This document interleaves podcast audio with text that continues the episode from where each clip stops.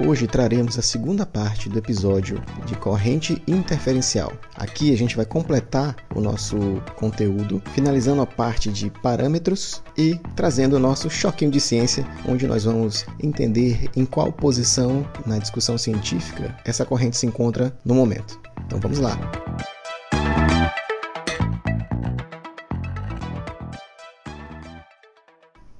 O próximo parâmetro que vocês vão precisar determinar no equipamento será a frequência terapêutica, ou o equipamento vai simplesmente apresentar a você a sigla AMF.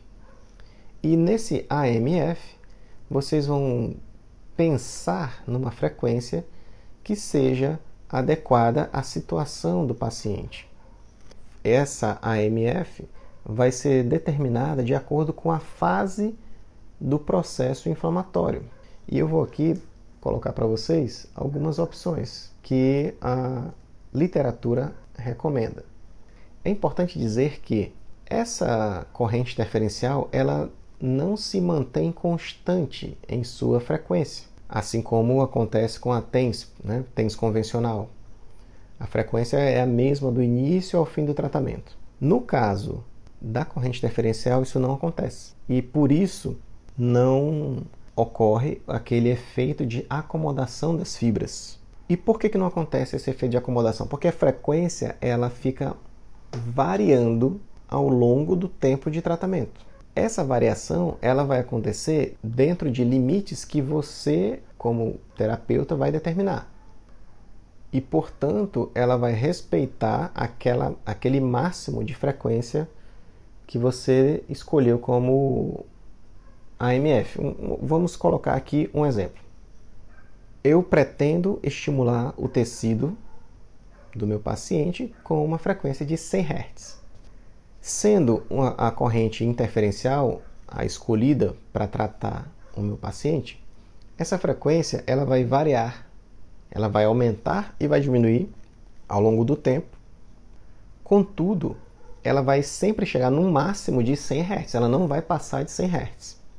Só que nessa variação, eu tenho aqui já o máximo que eu avaliei como adequado ao meu paciente. Eu preciso também determinar o mínimo. Né? E aí eu vou escolher de quanto a quanto essa frequência AMF, esse AMF vai variar. Vamos colocar aqui um exemplo. Quero que a frequência varie de 50 a 100 Hz. Então, quando você ao iniciar o tratamento de eletroestimulação com a corrente interferencial, essa frequência ela vai começar em 50, vai aumentar, vai chegar a 100 e quando chegar a 100, ela vai voltar, vai descer e vai chegar até 50.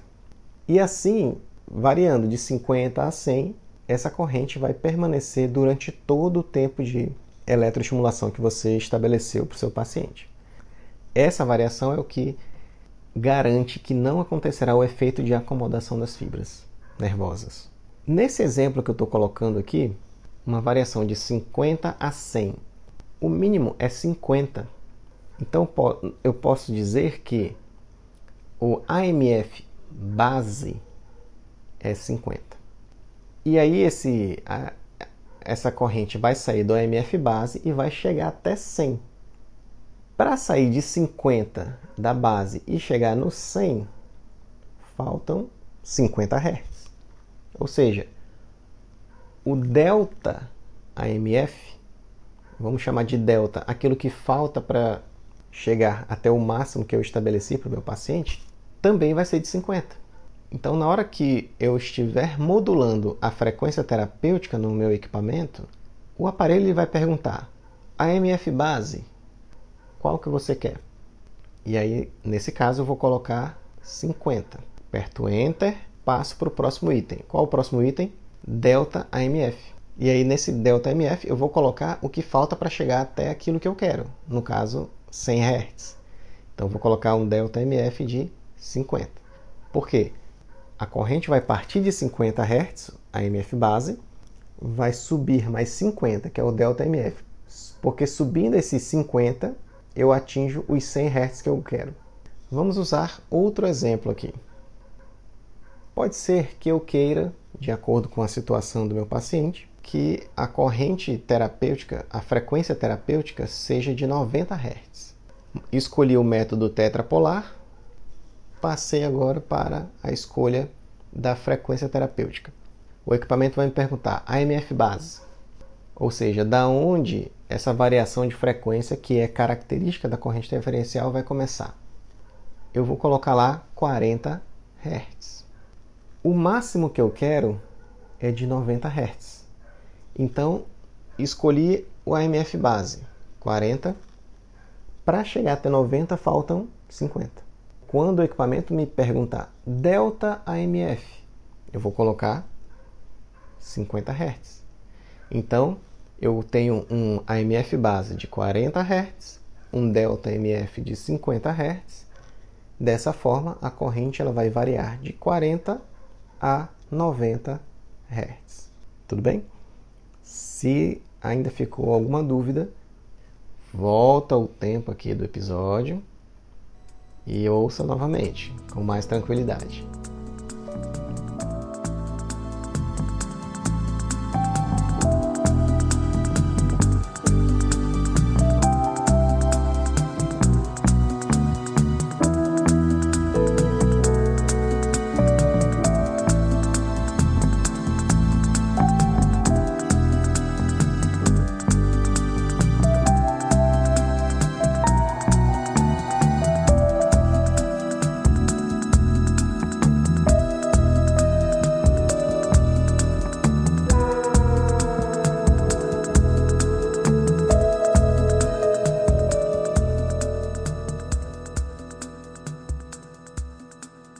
Apenas para deixar aqui relembrado, já escolhemos o método ou tetrapolar ou bipolar, já escolhemos a frequência portadora de 2000 ou 4000 Hz, agora escolhemos a frequência terapêutica, que vai estar tá dividida em dois parâmetros, que são o AMF base e o delta AMF.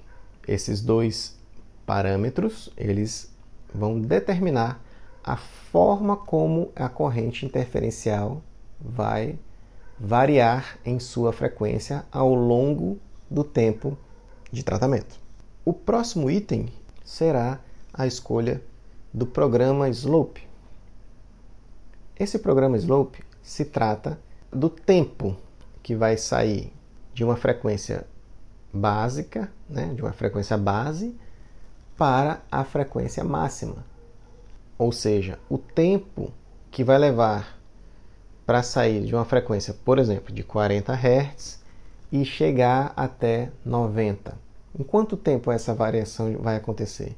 E quanto tempo vai precisar para sair de 50 de 90 para 40? Quanto tempo vai permanecer em 40 até voltar a chegar em 90? Esse tempo é você que vai determinar. E aí nós teremos três opções de escolha dessa variação de tempo. Nós chamamos de três formas mais utilizadas. São elas: a forma triangular, que leva um tempo de 6 segundos. De 6 em 6 segundos, essa frequência vai sair da base para o máximo. Usando novamente o exemplo de variação de 40 a 90 Hz. A corrente vai começar em 40 Hz. Você colocou um delta AMF de 50, então ele vai sair de 40 mais 50 vai chegar até 90. Vai levar 6 segundos para sair de 40 e chegar até 90. Depois vai levar mais 6 segundos para sair de 90 e voltar para o 40. E assim, de 6 em 6 segundos, essa variação vai acontecer. Se nós desenharmos um gráfico, vocês vão perceber que esse, essa variação de 6 em 6 segundos, vai formar um desenho de um triângulo. Por isso é chamada de programa slope triangular. O outro formato é o quadrado. Quadrado, a variação vai acontecer de 1 em 1 segundo. Exemplo, a corrente começa com 40 Hz, leva 1 segundo para chegar até 90, permanece 1 segundo em 90, depois leva mais 1 segundo para voltar até 40 depois fica em 40 mais 1 segundo, e depois volta a 90 em 1 segundo, e assim vai.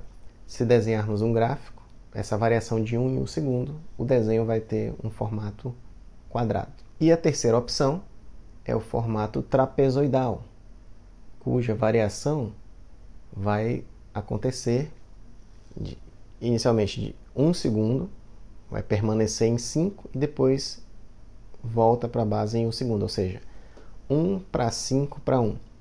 Se isso significa que a corrente vai começar em 40 Hz, por exemplo, vai levar 1 segundo para chegar em 90, vai ficar 5 segundos em 90 e depois vai levar mais 1 segundo para voltar para 40. E vai permanecer em 40 mais 5 segundos. E depois começa tudo de novo. O desenho desse gráfico forma um trapézio. E essa variação de tempo também ajuda a evitar o efeito de acomodação das fibras.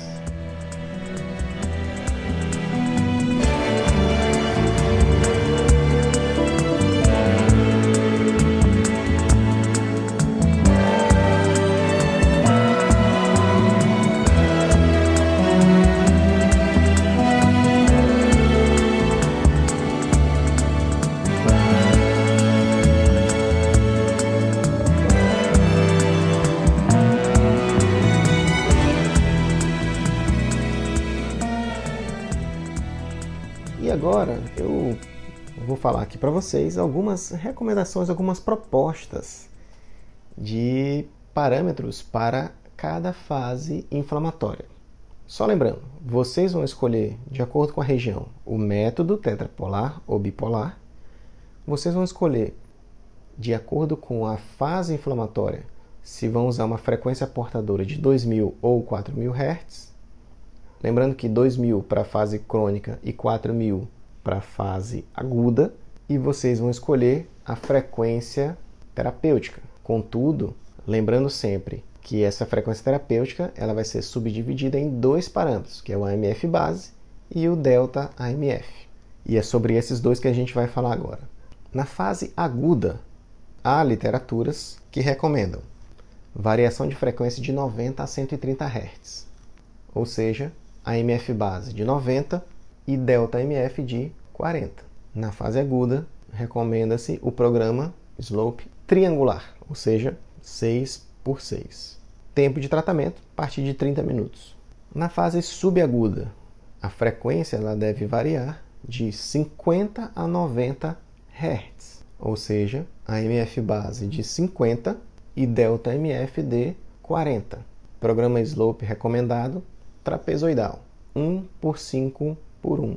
Isso vai estar disponível para vocês lá no equipamento. E na fase crônica, onde se busca efeitos teciduais mais intensos, remoção de resíduos metabólicos, relaxamento muscular, analgesia e potencialização do processo de reparação tecidual, recomenda-se a frequência de 20 a 30 Hz, o que significa dizer que o AMF base será de 20 e o delta de 10. O programa Slope indicado para essa fase crônica é o programa de espectro quadrado, né? ou seja, vai variar de 1 por 1. Vai levar 1 segundo para sair de 20 até 30, vai ficar 1 segundo em 30 Hz, depois mais 1 segundo volta para 20, fica mais 1 segundo em 20 até terminar todo o tratamento, que também, assim como na fase subaguda, vai se recomendar o tempo aí de mínimo de 30 minutos de eletroestimulação. E assim a gente encerra essa parte de definição, um pouquinho de história e os parâmetros recomendados para essa forma de eletroestimulação denominada corrente interferencial, que foi criada por um austríaco chamado Nemec. Até inicialmente, essa corrente foi chamada de corrente nemectrodínica, em homenagem ao seu criador. As indicações: lesões teciduais. Sempre que você buscar reparo tecidual, essa corrente ela pode ser empregada. Vou dar aqui alguns exemplos bem gerais: síndrome do túnel do carpo, epicondilites, cervicalgias, facetes plantares, entorse articular, entre outras situações em que você pode estar pensando em potencializar a reparação tecidual.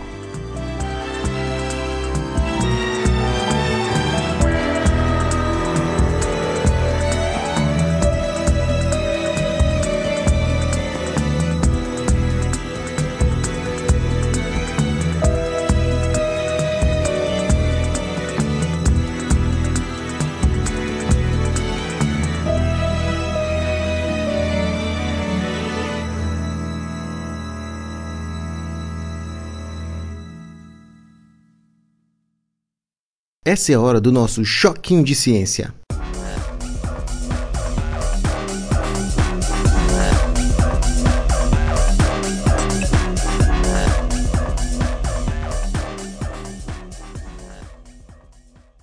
No nosso choquinho de ciência de hoje, vamos discutir duas revisões sistemáticas que tratam da corrente interferencial. É muito importante compreendermos, contextualizarmos esses recursos terapêuticos, e aqui me refiro às evidências científicas que temos a respeito dessas formas de intervenção para que tenhamos a noção do quão eficaz está sendo o nosso tratamento e, inclusive, na verdade, até bem antes de sabermos se está sendo eficaz, se realmente a nossa escolha, segundo a linguagem científica, está sendo aquela que pode trazer o maior benefício possível aos nossos pacientes, para assim desenvolvermos uma terapêutica que seja ética e que atenda às expectativas daquela pessoa que nos procurou para mediar o seu processo de recuperação funcional. Então temos aqui duas revisões sistemáticas, uma de Fuentes, 2010, publicadas na Physical Therapy. O link dessa revisão sistemática está disponível para vocês na descrição desse episódio.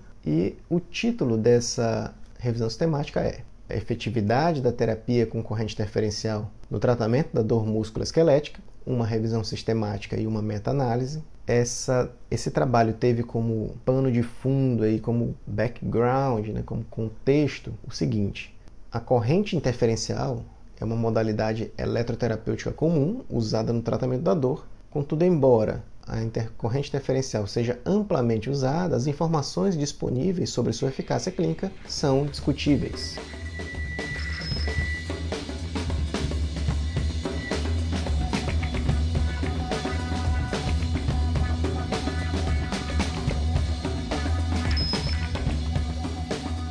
Objetivo dessa revisão sistemática foi analisar as informações disponíveis sobre a eficácia da corrente interferencial no tratamento da dor musculoesquelética. Os dados foram compostos por ensaios clínicos randomizados, obtidos através de uma pesquisa computadorizada em bases de dados. E aqui nós temos uh, o registro da Sinal, Cochrane Library, Embase, Medline, Pedro, Scopus e Web of Science. E todos os ensaios clínicos randomizados presentes indexados nessas bases de dados de 1950 até 8 de fevereiro de 2010 foram incluídos nesse trabalho. Dois revisores independentes examinaram os resumos encontrados nas bases de dados. Foi avaliada a qualidade metodológica desses ensaios clínicos, utilizando uma compilação de itens incluídos em diferentes escalas relacionadas à, à pesquisa em reabilitação. A diferença média com intervalo de confiança de 95%, foi usada para quantificar o efeito combinado e foi feito um teste de Q quadrado para avaliar a heterogeneidade desses ensaios clínicos.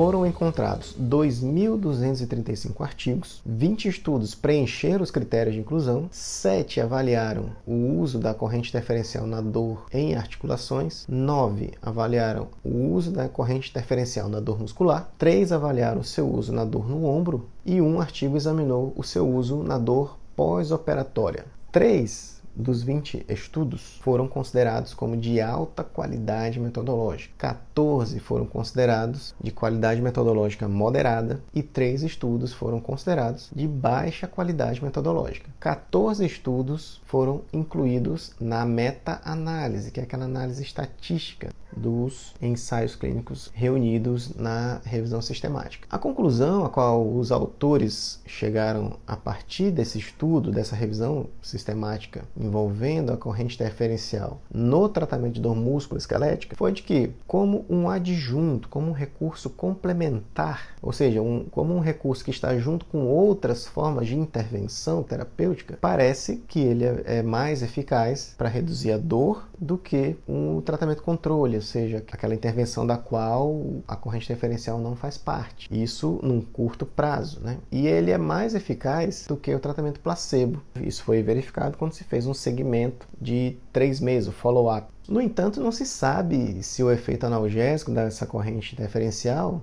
ele é superior às intervenções concomitantes. Porque lembrem que a corrente interferencial foi aplicada junto com outros recursos. A corrente interferencial por si só não foi significativamente melhor do que o placebo ou outra terapia ali no curto prazo, imediatamente após o término né, da intervenção, ou no acompanhamento, no follow-up, três meses depois.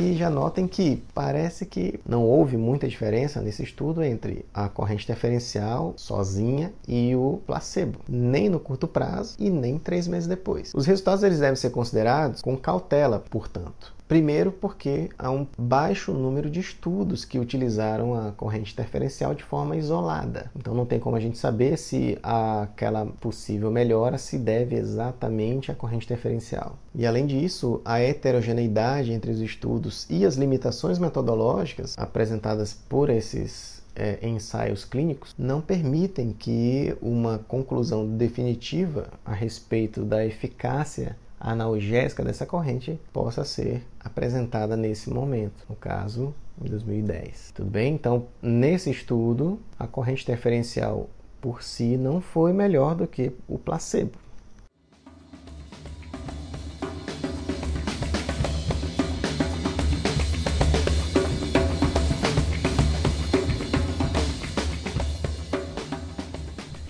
Temos aqui um outro estudo, uma outra revisão sistemática também de 2010, publicada na Physical Therapy Reviews, volume 15, número 4. O link desse trabalho também vai estar aqui disponível na descrição deste episódio. E esse trabalho é um estudo australiano que a tradução do título seria o efeito analgésico da terapia interferencial na dor clínica e experimentalmente induzida. O contexto aqui foi a terapia interferencial é uma das modalidades mais populares utilizadas pelos fisioterapeutas para o manejo e controle da dor. Apesar de seu amplo uso, isso no contexto australiano, ainda há debates em torno de sua eficácia.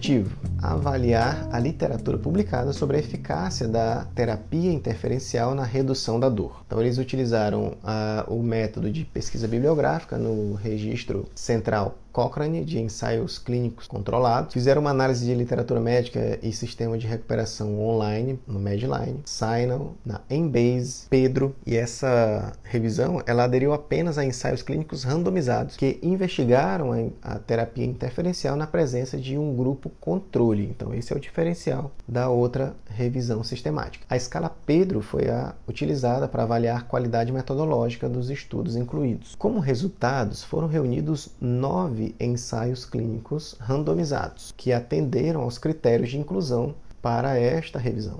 Um estudo avaliou o efeito da terapia interferencial na dor clínica, enquanto os demais estudos examinaram a dor induzida, incluindo a dor térmica, né? ou por frio ou por calor. Ah, teve ainda a dor isquêmica, a dor mecânica e a dor muscular tardia.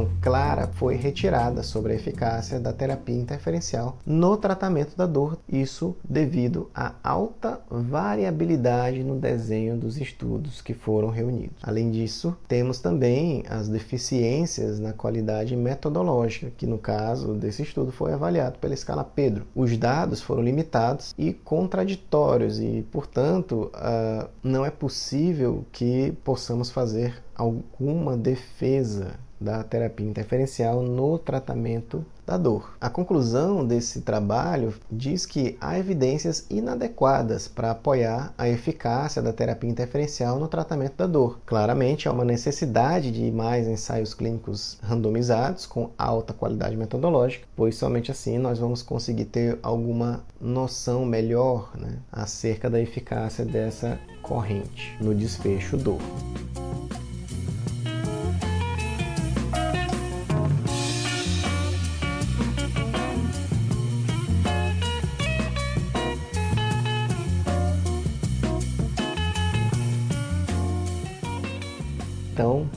Trouxemos aqui duas revisões sistemáticas do mesmo ano, porém de contextos diferentes, com algumas particularidades entre si, todavia com conclusões nada animadoras devido a questões metodológicas e a um nível reduzido de estudos relacionados à eficácia da terapia interferencial. Notem que nenhuma dessas revisões sistemáticas falou em desfecho de reparação tecidual. Então é possível que também não tenhamos condições de falar a respeito da eficácia dessa terapia nesse desfecho. Dessa forma, como de costume, finalizamos esse episódio fazendo a pergunta que seria: você utilizaria a terapia interferencial no seu paciente? Em quais situações?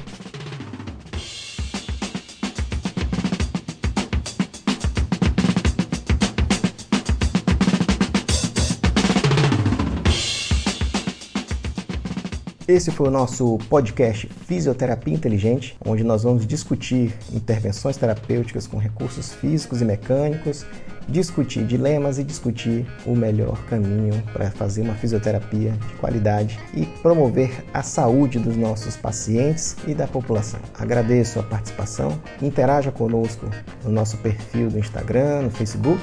Fique ligado, assine o nosso podcast na sua plataforma e até o próximo episódio.